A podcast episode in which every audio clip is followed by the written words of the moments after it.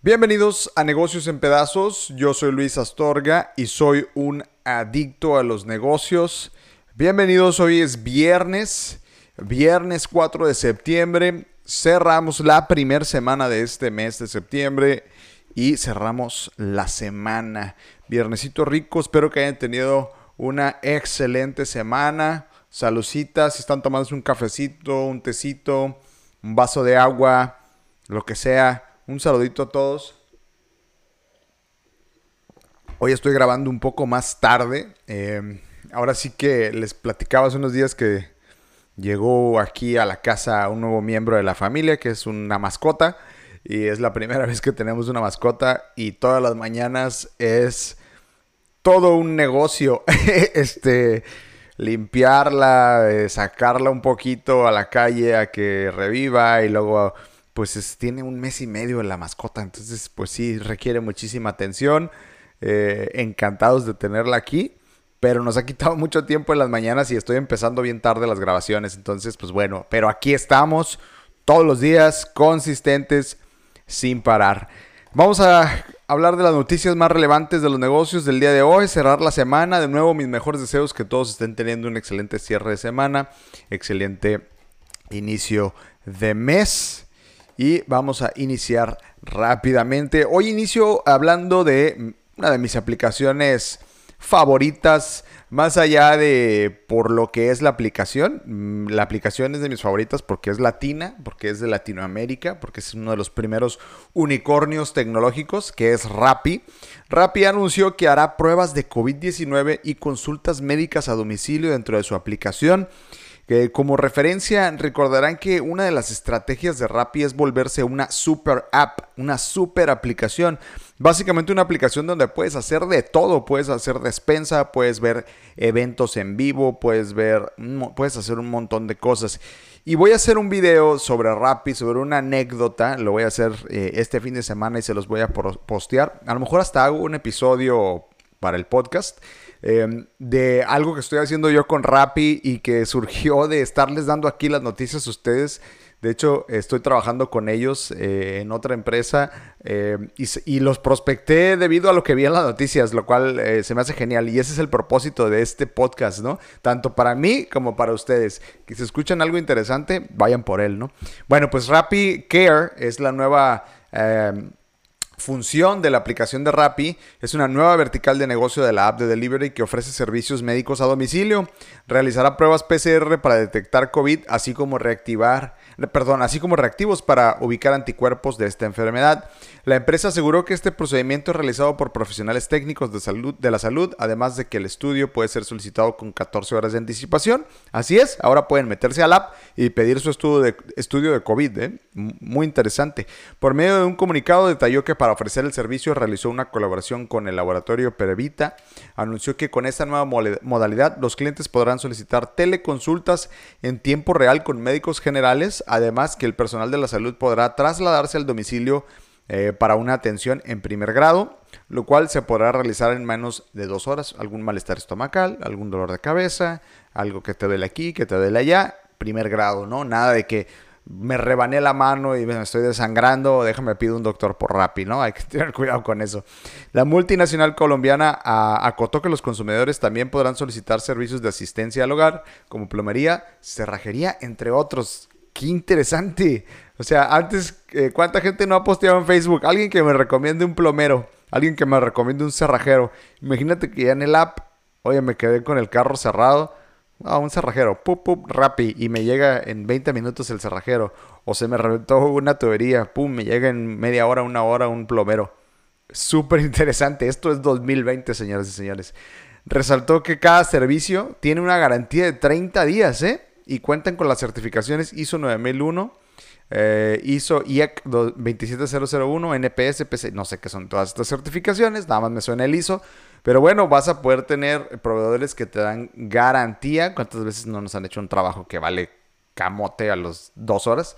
Añadió que a los usuarios de la membresía Rappi Prime se les otorgará beneficios exclusivos como teleconsultas ilimitadas, chat con doctores ilimitados, un médico general al domicilio sin costo al año, así como dos servicios al hogar sin costo al año. Muy interesante. Rappi Prime es una membresía tipo Amazon Prime. No sé cuánto cueste, pero está interesante ver esa parte, ¿no? Pues ahí lo tienen Rappi expandiendo los servicios y trayéndonos todo a la casa lo más rápido posible. Por otro lado, cambiando de industria eh, y hablando un poquito de la industria de, eh, agrícola de México, la siembra de algodón en México cae 50% y esto es culpa de la prohibición o por lo menos una de las razones a las que se le culpa es la prohibición de los transgénicos. Entre 2019 y 2020 la siembra de algodón, en los últimos dos años, de hecho, desde que entró, si no me equivoco, la cuarta transformación, porque esto fue una prohibición del gobierno de Andrés Manuel López Obrador, la siembra de algodón en México cayó 50% debido a la caída del precio internacional de este insumo y a la prohibición del uso de semillas transgénicas en todo el país, alertó el Consejo Nacional de Productores de Algodón. De acuerdo con el secretario general del organismo, Juan Armenta Magaña, las pérdidas por este hecho suman 5.400 millones de pesos, además de poner en vilo 1.4 millones de empleados que laboran en el sector. Magaña acotó que de las 240.000 hectáreas disponibles para la siembra se usaron 120.000 en el último año, por lo que las pérdidas económicas se estiman en 5.400 millones, como ya lo mencionábamos. Descartó que los productores de este insumo puedan dedicarse a cultivar otro producto, puesto que no toda la tierra es propicia para un cambio de semilla. Y miren aquí, lo más cerca para los que estamos en Tijuana que tenemos de producción de algodón es el Valle de Mexicali. El Valle de Mexicali es históricamente conocido por su producción de algodón, eh, hasta sus equipos, eh, creo que su equipo de béisbol se llama los algodoneros. Eh, eh, tiene grandes, grandísimas extensiones. Es uno de los más importantes productores, o era uno de los más importantes productores de algodón. Hay muchísimas familias. El Valle Mexicali es un espacio, es, un, es una ciudad, eh, pero pues más allá de una ciudad es, mucho. Son ejidos, muchísimos ejidos. Es ah, eh, históricamente agricultor y ha recibido algunos de los impactos más importantes. De hecho, hoy por la mañana platiqué con un amigo, mi amigo el licenciado Luis Campos, que es parte del, sector agrícola de la ciudad de Mexicali, además es este, parte de la Asociación Campesina de Agricultores. Eh, y me comentaba, le preguntaba yo, pues oye, ¿esta noticia qué tan relevante es o qué tan cierta es o qué está pasando? Y bueno, me da que los dos factores en efecto son estos. Es uno, la prohibición del maíz, de, perdón, del algodón transgénico, que además es una ridiculez. Les voy a decir por qué. Está prohibido utilizar el algodón transgénico, me comentaba eh, mi amigo Luis eh, Campos, que está prohibido, pero la ridiculez de esta situación es que todo ese algodón que tenemos prohibido producir en México por la prohibición del transgénico, lo importamos de Estados Unidos. Y adivinen qué tipo de algodón es el que importamos. Adivínenlo, piénsenlo dos segundos. Les voy a dar, les voy a dar dos segundos para que lo piensen. ¿Ya? Ok, adivinaron bien. Ese algodón que importamos es transgénico. O sea, le prohibimos al agricultor local hacerlo, pero lo importamos de Estados Unidos bajo las condiciones que prohibimos localmente. ¿En qué perra cabeza cabe prohibir un producto para, producción local para importarlo de la misma manera en que está prohibido? Esta lógica de verdad no la entiendo. Y la otra razón por la que los productores están viendo sus eh, ganancias o empleos o todo reducido es la parte de los precios variables. El precio del algodón se rige eh, por precios internacionales y anteriormente había ah, seguros eh, para proteger al agricultor y el precio del agricultor. Les doy un ejemplo y estos seguros ya no existen. La cuarta transformación también los eliminó, según mi fuente. ah, discúlpenme, me estoy ahogando aquí. Bueno, continuando. Eh, esta parte de los precios, por ejemplo, el productor de algodón hacía su cosecha, eh, su siembra y su cosecha calculando un precio, digamos, de 75 dólares de mercado.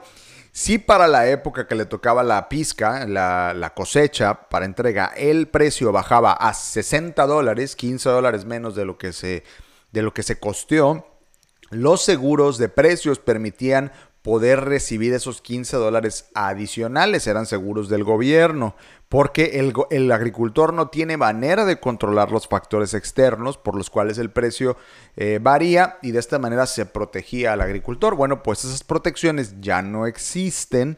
Ahora, ustedes dirán, y con toda razón, bueno, en ningún negocio hay ese tipo de garantías. ¿Por qué habría que haberlas para el sector agricultor? Pues para el sector agricultor tiene que haber ese tipo de garantías porque son sectores primarios, son sectores importantísimos, son sectores de los más vulnerables. Por ende, requieren este tipo de eh, protecciones como lo es la protección de precios. Pues bueno, este 50% de reducción está ligado a esta ridiculez de prohibir el producto transgénico y ustedes me dirán, pero es que el producto transgénico es malo o lo que ustedes quieran es algodón, no es consumible, ¿sale? Ahora, ok, vamos a decir que es malo, pero carajo, todos estamos usando algodón transgénico, ¿saben por qué? Porque lo estamos importando. Entonces, ¿qué demonios está sucediendo ahí? ¿Por qué jodemos al agricultor mexicano de esta manera? Pues bueno, es una controversia muy, muy gacha y la verdad eh, da pena, da tristeza que estos estos sectores estén siendo tan golpeados y tan poco apoyados. Y están los dos factores. Eh, la prohibición del algodón transgénico, que de todas maneras importamos de otro lugar. Y segundo, la remoción o la cancelación de las garantías de precio para los agricultores que los tienen en una situación muy difícil. Basta con voltear a ver aquí a Mexicali, con los problemas que estamos teniendo. Por aquí me dice Luis Cosío, el gas es otro parecido. Sí, es correcto. El gas también lo importamos a lo tarado y no lo producimos lo suficiente. Eh, y hay un montón de restricciones para por qué no lo producimos, pero de todas maneras lo importamos. O sea, no, no, no requiere mucha lógica, ¿eh? pero bueno, los temas son políticos de intereses y demás. Por otro lado, en noticias alentadoras en el tema de la vacuna del COVID, eh, se anunció que al parecer funcionó. La vacuna rusa eh, produjo respuesta de anticuerpos en todos los participantes. La vacuna rusa, que fue la primera anunciada y la estocada en la Guerra Fría de las vacunas por parte de Rusia, que nombró como la Sputnik 5 eh, para el COVID-19, produjo una respuesta de anticuerpos en todos los participantes de la primera etapa. Bueno, digo, los rusos diciendo que la vacuna funcionó, también hay que tomarlo con un granito de sal, vamos a ver si es cierto. Pero bueno, al parecer los primeros eh, participantes, 76 participantes, mostraron el 100% eh, desarrollo de anticuerpos contra el nuevo coronavirus y que no hubo efectos secundarios graves. Rusia aprobó la inoculación en dos pinchazos para uso en el país en agosto, convirtiéndose en el primer país en hacerlo antes de que se publicaran los datos de la inmunización o se iniciara un ensayo a gran escala. Los dos ensayos de 42 días, incluyendo 38 adultos eh, sanos cada uno, no encontraron ningún efecto adverso grave entre los participantes y se confirmaron que las candidatas a la vacuna provocan una respuesta de anticuerpos. Ahí lo tienen. El primer resultado documentado de anticuerpos de una vacuna lo traen los rusos. Eh, con esta publicación respondemos a todas las preguntas de Occidente que han hecho de manera diligente durante los últimos tres semanas, francamente con el claro objetivo de empañar la vacuna rusa, dicen los rusos, o sea, es como yo hablando de mi propio producto, pues obviamente voy a decir que es el mejor del mercado y que es el más chido y que lo deberes de comprar y que te va a ir muy bien. Digo, hay que ver eh, pues cómo, cómo avanza en los siguientes meses. Eh, Rusia dice que ya van a probarlo con 3.000 personas que han sido reclutadas para el ensayo a gran escala. Y pues bueno, ahí lo tienen. Los primeros resultados, aparentemente todos excelentemente geniales, 100% les fue bien, ni un efecto secundario. Pero bueno, es una muestra muy pequeña, 75 personas. Vamos a creer que sí fue lo que fue. La verdad es que todavía es muy poco. Pero buenas noticias, Siempre es bueno, yo siempre digo aquí, es muy bueno ver cualquier noticia positiva que tenga que ver con la vacuna y con erradicar este maldito bicho que ya nos tiene a todos hasta acá. Por otro lado, eh, la empresa Nissan hace un descubrimiento importante en materia de fibra de carbono. Eh, Nissan, eh, al parecer, realizó un descubrimiento en el tratamiento de la fibra de carbono que podría derivar en la filtración del uso de este material en vehículos del fabricante, no tan solo en aquellos con alma deportiva o vocación, vocación premium. La fibra de carbono, de hecho, solo se utiliza, por ejemplo, en automóviles de carreras como los automóviles de la Baja 500 aquí, la Baja 1000, automóviles no sé si los de la Fórmula 1, pero muchos eh, autos de carrera, todos son fibra de carbono porque la fibra de carbono es, es muy, muy ligera. Entonces ayuda con la aerodinámica y a reducir la fricción ¿no? a la hora de que hay velocidad. Eh, la fibra de carbono en muchas aplicaciones es un, es un producto excelente, sin embargo es muy costoso y muy complicado de tratar. Pero al parecer Nissan está anunciando que hizo un descubrimiento muy interesante, lo cual eh, de hecho podría hacer que automóviles que no sean nada más de la marca premium lleven fibra de carbono. ¿Cuáles son eh, los beneficios? Eh, es que este, la fibra de carbono es mucho más resistente también, entonces trae beneficios en la seguridad del vehículo. También aumenta la eficiencia del combustible. Imagínense, al, menor, al haber menor fricción, menor necesidad de combustión, lo cual mejora eh, el rendimiento del combustible. Em, porque es más ligero el vehículo y también puede servir para rebajar el centro de gravedad, lo cual repercute en el dinamismo de la máquina. También los automóviles serían muchísimo más veloces.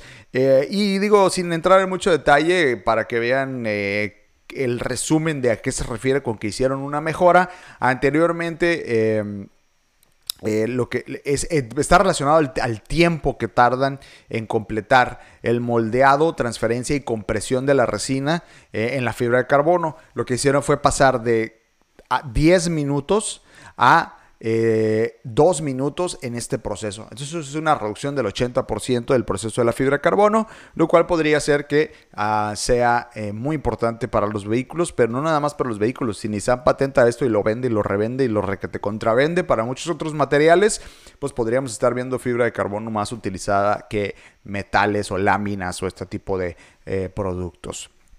Bueno, y por otro lado, eh, las playas mexicanas están recuperando apenas una cuarta parte de sus viajeros en este verano eh, en cuanto a lo que se refiere a la recuperación de los negocios de turismo, eh, sobre todo en el tema de playas.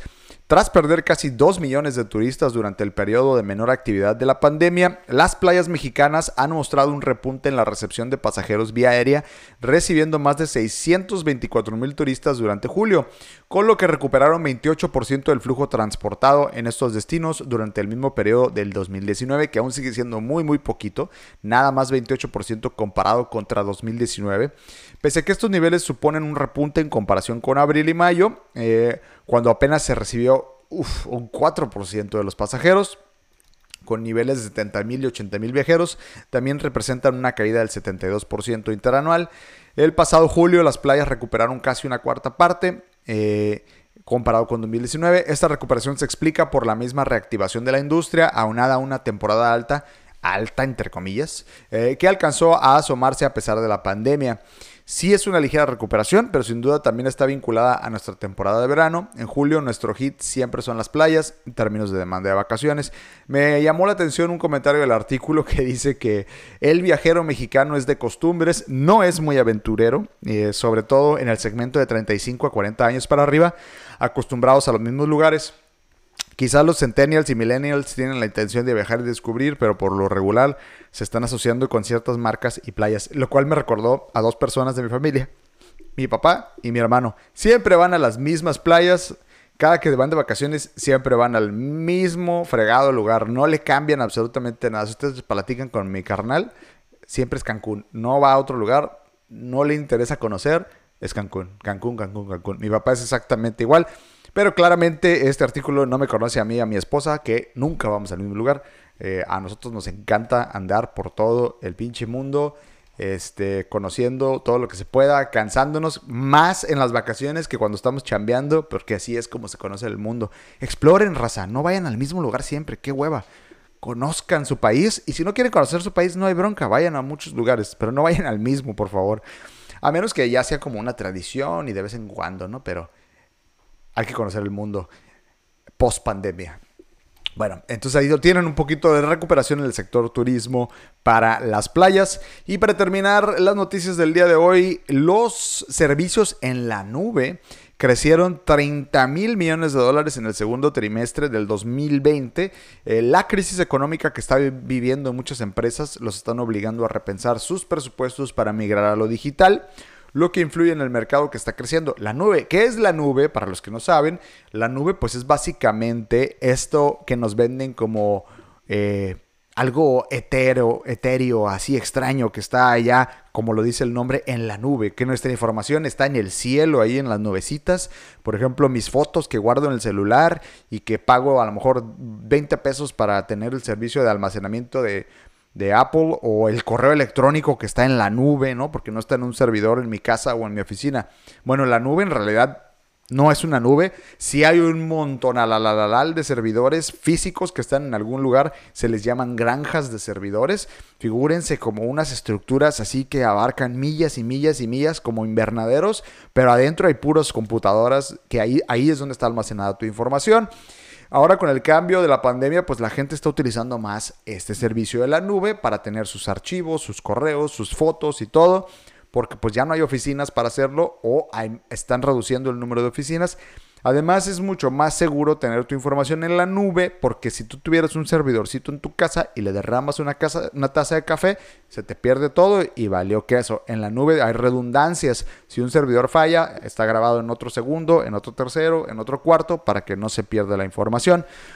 De acuerdo a estimaciones de Synergy Research Group, el mercado de cloud o de la nube creció en el segundo trimestre 30 mil millones de dólares esto significa que las empresas dedicadas a este fin tienen un ingreso para este año estimado en los 111 mil millones de dólares. En cuanto a quienes lideran el mercado, pues Amazon también está en este mercado, Amazon Web Services, que es a la cabeza con el 33% de la nube. Eh, según la firma de análisis Statista. Y además de estar a la cabeza, el valor que es de 10 mil millones de dólares, eso significa una tercera parte del valor total del mercado. El siguiente jugador importante pues, es Microsoft Azure, quien es el segundo eh, con el 18% del mercado. Luego sigue Google Cloud y después Alibaba Cloud, al igual que IBM en ese orden de aparición. Se espera que el mercado de la nube alcance 696 mil millones de dólares en 2025, de acuerdo a la consultoría Android Market. Esto gracias a que se espera que el 75% de las empresas logren insertarse en el eh, modelo de la nube que existe en la actualidad, ya sea que prefieran una nube privada o una nube pública o la tendencia más fuerte, la nube híbrida. ¿A qué se refiere con esto? Una nube privada, si es algo que tenga un acceso con clave y que no esté compartido con ningún otro usuario, ¿no? Que son servicios pues personalizados, un poquito más caros y que pues uno tiene que pagar por ese tipo de servicio y mantenimiento. Pues bueno, Así terminamos esta semana, terminamos el episodio de hoy viernes, eh, terminamos la primera semana de septiembre. Les deseo que pasen un excelente fin de semana.